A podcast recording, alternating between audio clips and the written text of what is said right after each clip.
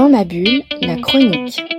Dans ma bulle, l'instant critique, c'est avec Cyril. Bonsoir. Aujourd'hui, dans le cadre d'un spécial manga, j'avais envie de vous présenter deux, euh, deux mangas qui m'ont qui m'ont plu et qui m'ont particulièrement touché.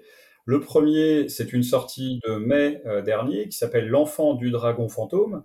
C'est un manga écrit et dessiné par Ichi Yukishiro qui est sorti chez Komiku.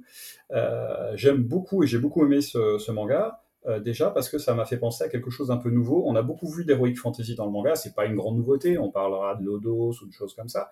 Là, en l'occurrence, ce, manga a un petit côté masiakien qui est, pas désagréable. L'histoire, le pitch, c'est la forêt de l'abandon, une grande forêt dans laquelle les hommes jettent un peu tout, les objets, mais aussi les, les animaux et les êtres vivants.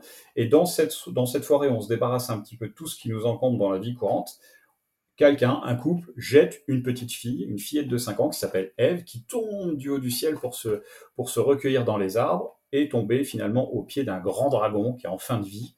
Le dragon, bête cruelle, la regarde, l'agite un peu dans tous les sens, essaye de l'écraser entre ses serres, mais la petite fille se débat, ça touche le dragon qui décide de la garder auprès de lui pour les derniers jours de, de ses derniers souffles. La petite fille grandit quelques années au, au pied du dragon, jusqu'au jour où le dragon meurt.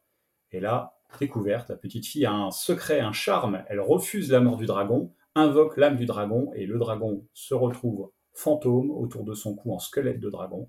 Et là, l'histoire est lancée. L'histoire, le pitch est vraiment très très joli parce que dès le départ, on est entre la fable écologique avec cette fameuse forêt de l'abandon. La petite héroïne, on sait qu'il se passe quelque chose, qu'il va avoir quelque chose avec elle, mais on ne sait pas encore véritablement quoi.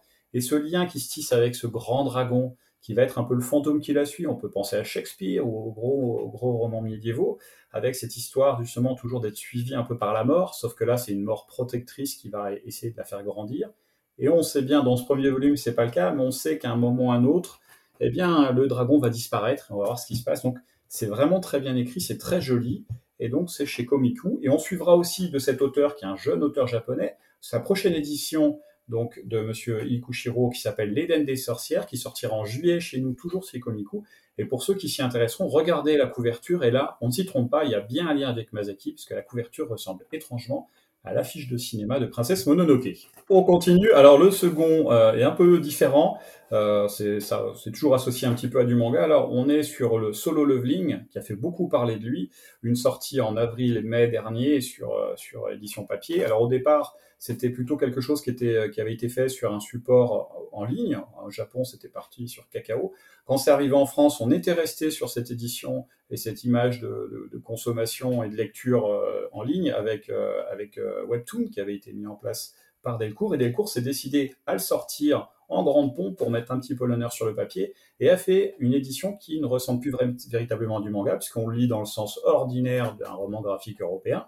Il y a de la couleur et on a des pages qui sont extrêmement qualitatives mais du papier glacé donc, ma foi, on est quand même assez loin du manga classique, mais c'est vraiment un pur régal. C'est magnifique de découvrir un manga dans cette forme-là. Donc, rien que pour le plaisir de la lecture, enfin, vous pouvez y aller, c'est formidable. Il y a énormément de tomes qui vont arriver tout doucement dans les éditions françaises.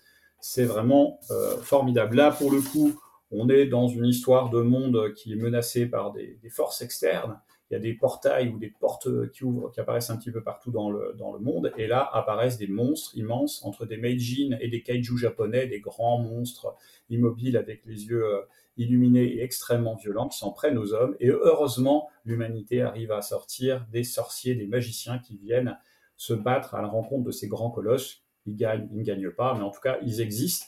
Et dans cet univers, on trouve un petit chasseur qui est, assez médiocre. Il perd systématiquement quand il se retrouve confronté à un monstre. Soit il est très gravement blessé, soit il perd. Et donc c'est un chasseur qu'on appelle un chasseur de rang E, vraiment médiocre comme pas possible. Et d'ailleurs tout le monde dit que c'est le chasseur le plus médiocre. Même lui, il n'a pas confiance en lui. Jusqu'au moment où il va devoir un petit peu changer de dimension et on va avoir un grand guerrier apparaître. Alors c'est très bien fait, on est vraiment plongé du début à la fin dedans. C'est quand même plutôt violent. les ados adoreront, mais pas forcément à mettre entre toutes les mains. Et c'est vrai que quand on a fini le tome 1, on n'a qu'une seule hâte, c'est de commencer le tome 2. Donc ça marche très très bien. On est vraiment dans l'univers manga, on a envie de manger du manga, donc c'est quand même deux titres qui sont très bien faits et qui renouvellent un petit peu le genre aussi. Dans ma bulle, la chronique.